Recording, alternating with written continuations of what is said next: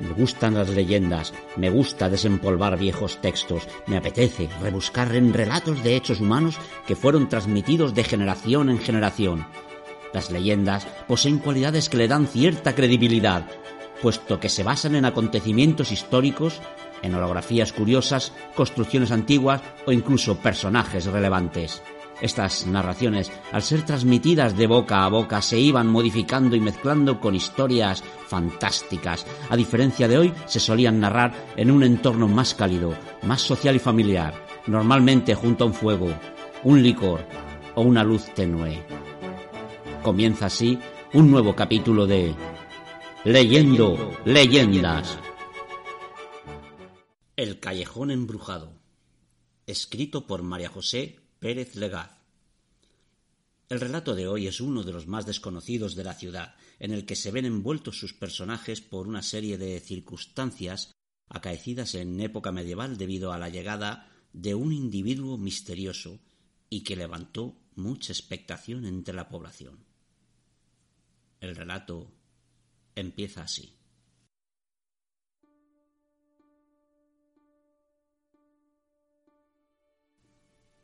Alcésimo te cuenta que en el mismo corazón de Cartagena hay un callejón sin salida llamado de Bretao, ya que allí vivía y tenía su taller un afamado carpintero llamado Juan Bretao.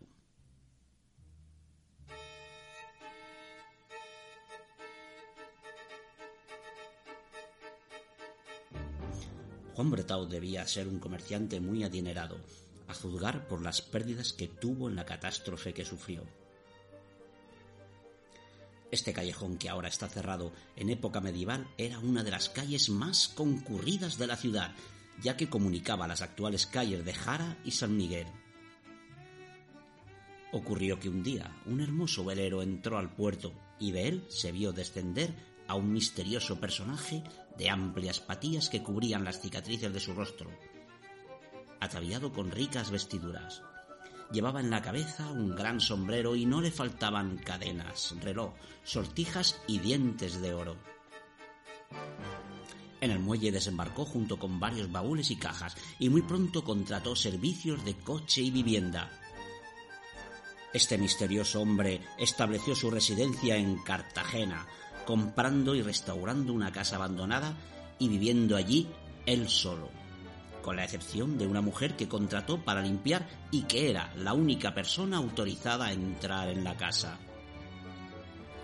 Muy pronto se convirtió en un personaje muy conocido y era asiduo que se le viera las tabernas del molinete y mesones cerca del puerto. Este personaje fue cogiendo fama y no faltó quien lo acusara de estar embrujado, ya que a altas horas de la madrugada, desde el interior de su casa, se escuchaban gritos, lo que lo hizo merecer de vivir en una casa hechizada y de que a él se le tachara de ser un personaje siniestro, ya que nunca fue a la iglesia y no faltó quien le acusara de tener tanta riqueza por haber hecho un pacto con el diablo.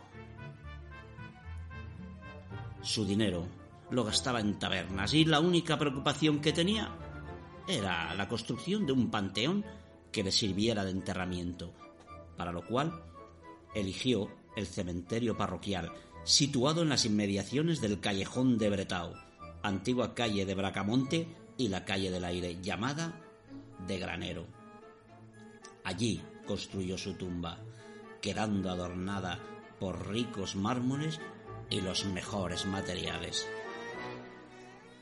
Sucedió una noche que unos vecinos vieron la puerta de su casa entreabierta y seguidos de una gran curiosidad se adentraron en la vivienda encontrando a este siniestro personaje muerto en su interior.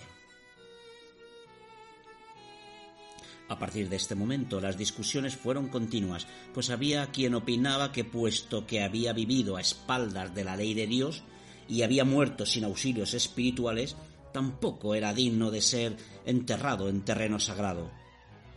Al ser el párroco un bonachón, se decidió darle sepultura en el panteón que había construido sin grandes solemnidades. Y la noche después de su entierro, a las puertas del cementerio, un grupo de gatos maullando y los lamentos de un perro despertaron a la población, dando credulidad a quienes decían que el muerto estaba embrujado. A la mañana siguiente, los más valientes fueron junto al párroco del cementerio, con el propósito de conjurar al difunto y rociar su tumba con agua bendita. ¿Y cuál no sería su asombro cuando descubrieron con gran estupor que la losa estaba movida? La tumba vacía y todas las plantas cercanas chamuscadas y muertas. Ya no hubo quien les apartara de la idea de que era un personaje diabólico, por lo que el párroco empezó a intervenir con exorcismos en el terreno profanado. Poco después, la normalidad volvió, aunque inquietaba la idea de no saber dónde había ido a parar el cuerpo del muerto.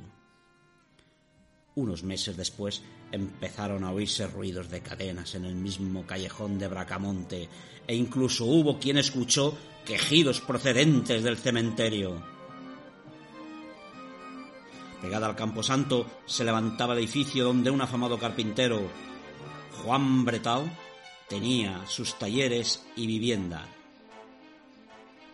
Coincidiendo con los ruidos de cadenas y quejidos, los operarios de la carpintería empezaron a sentir temblores en la planta baja del taller, así como sufriendo lesiones y accidentes en el trabajo, y para sorpresa de todos, el día 13 de julio de 1776 fueron víctimas de un pavoroso incendio que no solo afectó al taller, sino que hizo peligrar toda la manzana donde estaban los locales de la administración y tesorería de las rentas provinciales, el almacén de aceite y la iglesia parroquial de Santa María de Gracia.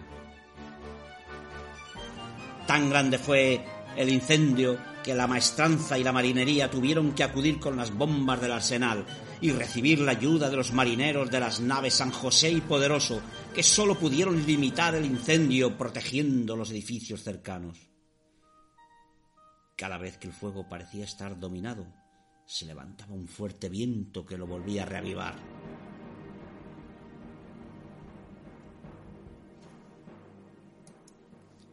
En este pavoroso incendio, Juan Bretou vio arder tanto su casa como su taller. Fue tan importante el suceso que se registró en los anales municipales. Con ello se confirmó que aquella casa estaba embrujada y la gente evitó pasar por ella hasta que en 1781 la calle se convirtió en un callejón sin salida al construirse la capilla de los Cuatro Santos. Después del incendio empezaron a retirar escombros y cenizas y no faltó quien cavara en los restos del almacén buscando el ataúd maldito, pues había gente convencida de que el muerto había escapado del cementerio y se había alojado en la casa del carpintero, quedando también embrujada. Juan Bretau, lejos de atemorizarse por los hechos, buscó al párroco, quien bendijo el lugar, volviendo a edificar la casa y su taller de carpintería, y allí vivió hasta el fin de sus días sin que nada volviese a atormentar a los vecinos, hasta que, en la madrugada del 2 de agosto de 1854, un nuevo incendio hizo que ardiera de nuevo todo el edificio.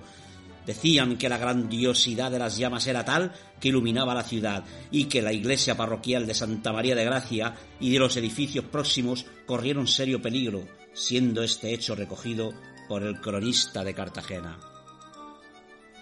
La familia de José Bretau no pudo salvar ninguna de sus pertenencias en ese incendio. Al verse en la ruina, el dueño decidió venderlo todo. El nuevo dueño lo volvió a vender y este a otro más, pasando el tiempo y viendo cómo la historia del callejón embrujado se iba perdiendo. Con el tiempo, el cementerio había desaparecido, edificándose un gran templo en su solar la casa se volvió a edificar siendo el local del periódico El Eco de Cartagena. Y no había ya rastro de la historia del callejón embrujado ni del ataúd maldito. Llegaron los años de la guerra civil y los nuevos propietarios, la familia Soler, decidió partir rumbo al exilio. Pero antes quisieron hacer algo para proteger su hogar y sus pertenencias. En una de las estancias colocaron unas magníficas imágenes de Salcillo, el grupo escultórico de la crucifixión en el monte Calvario, en el que la figura agonizante de Cristo era contemplada por la Dolorosa y San Juan. Allí quedaron las imágenes en un edificio desierto y una ciudad presa de las bombas. Una de las veces que la sirena sonó, el estruendo fue tan rápido que casi no dio tiempo a reaccionar. Fue un bombardeo corto pero terrible. Cuando la sirena anunció que el bombardeo había terminado, una enorme columna de polvo y humo se elevaba todavía en el hueco que había dejado la dinamita entre los edificios del Gran Hotel y de Santa María de Gracia. Mostraban en sus cornisas los efectos de la metralla. Una bomba había impactado sobre la casa maldita del callejón embrujado y la había arrasado, llevándose a su paso algunas casas de las calles Jara y Aire. El callejón quedó bloqueado por los escombros y así estuvo hasta que los propietarios volvieron después de terminar la guerra civil. Cuando los Soler volvieron, se encontraron con su hogar destruido y queriendo empezar de nuevo, procedieron a limpiar y quitar los escombros. ¿Cuál fue su sorpresa cuando comprobaron que el suelo de la habitación donde había dejado las imágenes había cedido y deslizándose las esculturas hacia el piso de abajo, quedando protegidas por los escombros y estando rodeadas de un tenue halo sobrenatural que envolvía en misterio a todos los presentes, por lo que todos reaccionaron cayendo al suelo de rodillas. Hubo quien dijo que el hechizo que pesaba sobre el callejón de Bretau quedó anulado pero sin duda lo significativo es que la cofradía de nuestro Padre Jesús Nazareno celebra en ese mismo lugar cada año la fiesta de las cruces de mayo.